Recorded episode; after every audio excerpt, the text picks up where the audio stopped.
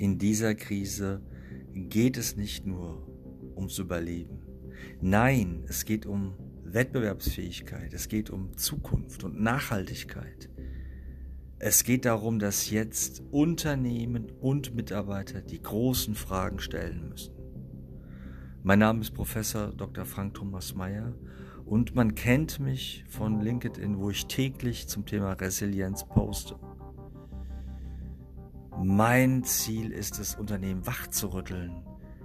Wir müssen uns jetzt auf eine Reise begeben, die erfolgreich sein wird, wenn wir sie denn beginnen. Es geht darum, neue Ziele zu entwickeln und zu setzen.